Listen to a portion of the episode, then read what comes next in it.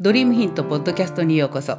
先日授業が始まる前に生徒さんたちと話してた時のことなんだけどね。もみほぐ支店に勤務してる生徒さんがいて研修を受けてもセラピストとして仕事ができない場合もいろいろあるんだよねって話になったんですね。今日はトリートメントが上手なら成功セラピストになれるわけじゃないっていうお話です。おはようございます。講師歴40年歌うセラピストトレーナー加藤留美子です。いつも聞いてくださってありがとうございます。この番組では日々のスクールでの出来事や生徒さんとの話題の中から個人でサロンを経営する開業セラピストさんが本当に稼げるようになるためのヒントをお届けします。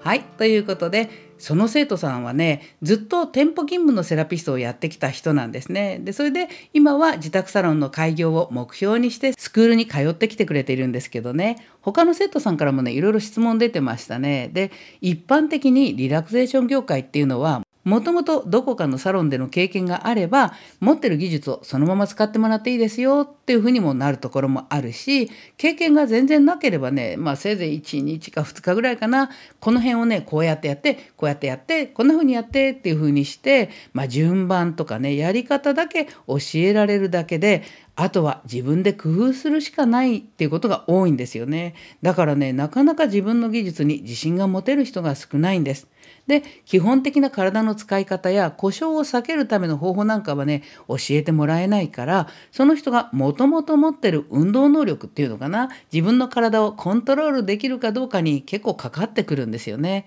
で基本的な体重の使い方がわからないまんま手先だけでトリートメントする癖がつくと手や指の腱鞘炎やね腰痛になったりしてなかなか長続きしない人が多いんだよね。でこれまでの生徒さんでもトリートメントでね体重移動とかが上手だなって思った人はやっぱりね学生時代にバレーボールとか腰を落としてやる運動をやった人が多いんですよね。で自分の体を思うようにコントロールして動かすっていう経験があるかってことなんですね。ところがねある生徒さんがトリートメント全く未経験だったのにもう最初からね下半身がすごく安定して体重移動も上手な人がいたのねだから「なんか運動してたの?」って聞いたら「いえいえ何もしてないです。木登りくらいかな」って言ってね笑ったんだけれども。運動も遊びも体を使ってね育ってきたかっていうことがポイントなのかもしれないですね。だから私もねスクールでは経験未経験関係なく子供時代からこの人あんまり体使ってなさそうだなって思う人には体のねコントロールの仕方の練習にちょっと時間をかけるようにしてますね。でこの話題の中心になった生徒さんが勤めていたのは、まあ、大手のねもみほぐしチェーンだったので、まあ、研修制度があったんですね。で理論もねある程度勉強できるし技術もそこでの手順とかねそのチェーンのやり方っていうのが訓練してもらもらえるのでまだマシな方だと思うんだけれどもねそこでは研修後にはちゃんと試験があって合格できないと店舗勤務に入らせてもらえないんだそうです。でそれもね技術だけじゃなくてね例えばお客さんと会話が弾まないようなコミュニケーションが苦手な人っていうのはやっぱりま雇ってもらえないんですって。で確かにねって話になったんですね。でセラピストの仕事ってトリートメントだけじゃないもんね。でほら美容院とかでも同じだよねお客側の立場で見ると技術力が大体同じくらいだったらまあ店が新しいかとか清潔感があるかとかまあおしゃれかなっていうことも考えるんだけどやっぱりね決定打は担当の美容師だよね。話が途切れがちでなんとなく居心地の悪い人も嫌なんだけど話は上手なんだけどあなたお客さん全員にその話毎日してるでしょっていう人とかね。あとねその日その時のこっちの気分にもよるんだよね。今日はちょっと疲れてるから雑誌でも読んで少し静かに過ごしたいなって思ってちょっといろいろ言われても生返事してるのに全くお構いなしで自分の喋りたいことをどんどん話しかけてくる人とかね。まあ空気読んでくれない人っているもんね。で実はね私たちね ずっと通ってた美容院が今年の春にねコロナの影響で突然倒産しちゃったのね。であの時はね元の店に電話したりね、まあ、連絡を取ってもらおうと思って必死に探してお気に入りの美容師さんが再就職した店にね今追っかけで行ってんだよ。面白いよね美容師の追っかけよだからねやっぱり人なのよ。人は人につくもんなんだよね。だからスクールの試験の時もね話が上手か下手かっていうのはあんまり考えてなくてね必要な言葉を適切に伝えて余計なおしゃべりをあんまりしないそしておもてなし感が出るセラピストさんの方がやっぱり評価は高いんですよね。でこういう空気を読めることもそうだしただのおしゃべりだけじゃなくてねここぞっていう時に必要なことが伝えられる力もそうだよね。ここぞっていう時に必要なことが伝えられたりトリートメントの有効性やその商品がお客様に絶対必要ですよって思わせる力もいるんだよね。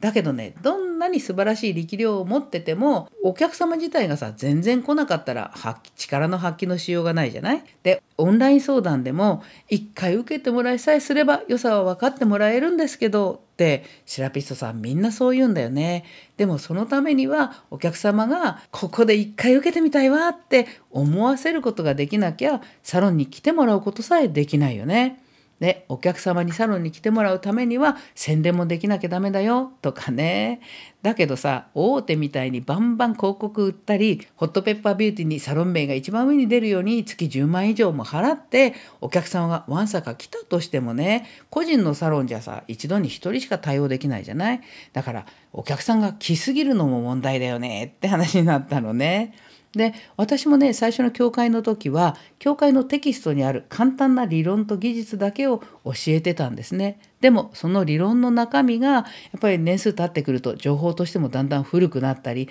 内容もちょっと浅かったんでね新しい情報に自分でいろいろ勉強して更新しながら理論をどんどん補強してドリームヒント独自の理論テキストを構築してオンラインにアップしてきてるんですね。でもねそれだけじゃ全然足りなかったの。最初の10年くらいは生徒さんたちが自宅サロンを開いてもちゃんとお客様を見つけて紹介が出て通い続けてもらえるようになれるセラピストっていうのはなかなか育たなかったんだよね。で初期の頃の生徒さんでプロのセラピストとしてサロン経営ができるようになってたのはドリームヒントのスクールに来る前からサロンやスクールがやれてた人だけだったんだよね。でこれじゃやっぱりダメだなっていうことでまあ一番身近にねドリームヒントスクールをこれだけ売れるスクールにしてきてくれた劉先生のね集客や経営関連のセミナーも今は増やしてきてるんですね。そんなこんなでドリームヒントっていうのは技術だけじゃなくて私が長年身につけてきた開業セラピストに必要なノウハウの全てを注ぎ込んで本当に稼げるプロのセラピストになってもらいたいと思って今やってんのよって話をして、まあ、その時の生徒さんたちがみんなね「ああやっぱりここに来てよかったです」っていう話になったのね。あちょっと自画自賛になった。でとにかく開業セラピストがプロとして経営を安定させていくには高い技術力ってのはもうこれは絶対必須だけどね。それ以外にも集客力やお客様を引きつけるコミュニケーション力やさまざまな力が必要だから自分にはどんな力があって今後どんなことを学んでいったらいいのかを知りつつ校長の私のトリートメントも体験できるセラピスト技術力チェックと校長のトリートメント体験っていうのを開催しているので興味のある人は YouTube 校の動画の詳細欄とか LINE のお友達からチェックしておいてくださいね。プロのセラピストとしてサロン経営を成功させるためにはこの技術さえあれば大丈夫って安心しないでほしいんですね。技術以外の足りない力も補って日々成長し続けるセラピストになっていきましょうね。はい。ということで私たちのポッドキャストではこんな風に個人でサロンを経営する開業セラピストさんに役立つヒントをお届けしています。今後も私と劉先生が毎週1回ずつ交代で配信していきますのでスタンド FM の方でもぜひフォローしておいてくださいね。それではまた次回の放送でお耳にかかりましょう。